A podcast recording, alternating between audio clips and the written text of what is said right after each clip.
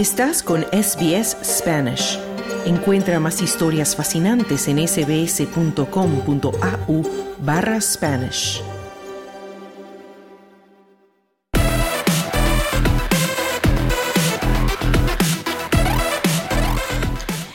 Cuando es la una de la tarde, 55 minutos, abrimos ya nuestro apartado deportivo con Carlos Colina. Carlos, hola de nuevo.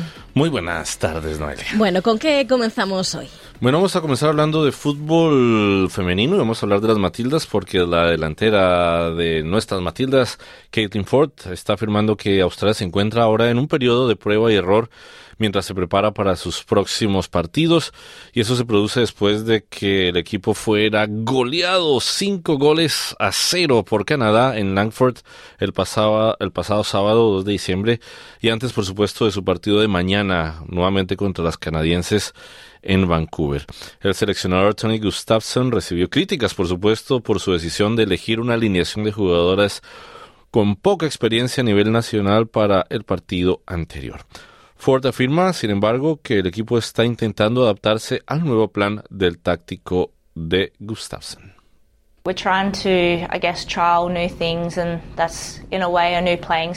Estamos intentando probar cosas nuevas y ese es en cierto modo nuestro estilo de juego y no hemos tenido muchos entrenamientos haciéndolo y mucho menos un partido de competición contra un rival de primera categoría.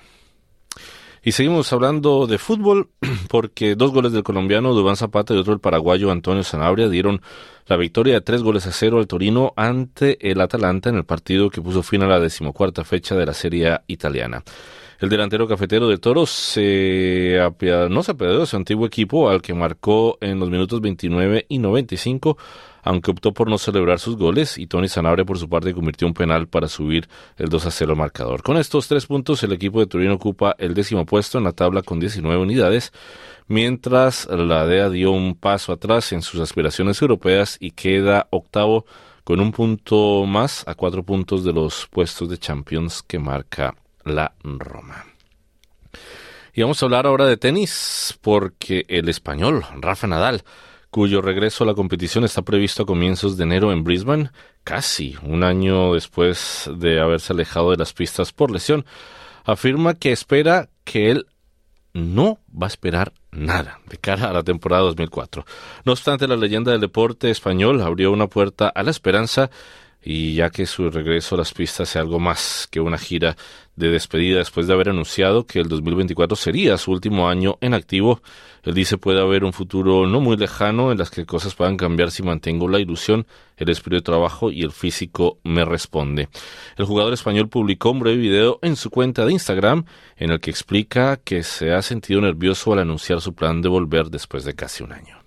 Tengo y he tenido miedo. I have been afraid to announce things because in the end it's a year without competing and it's a Me ha dado miedo anunciar cosas porque al final es un año sin competir, es una operación de cadera, pero lo que más me preocupa no es la cadera, es todo lo demás, decía Nadal. Nadal no juega desde su derrota en la segunda ronda del Abierto de Australia el pasado enero y volverá a la competición en el torneo ATP 250 de Brisbane preparatorio para el Gran Slam australiano, según anunció el propio tenista el pasado viernes.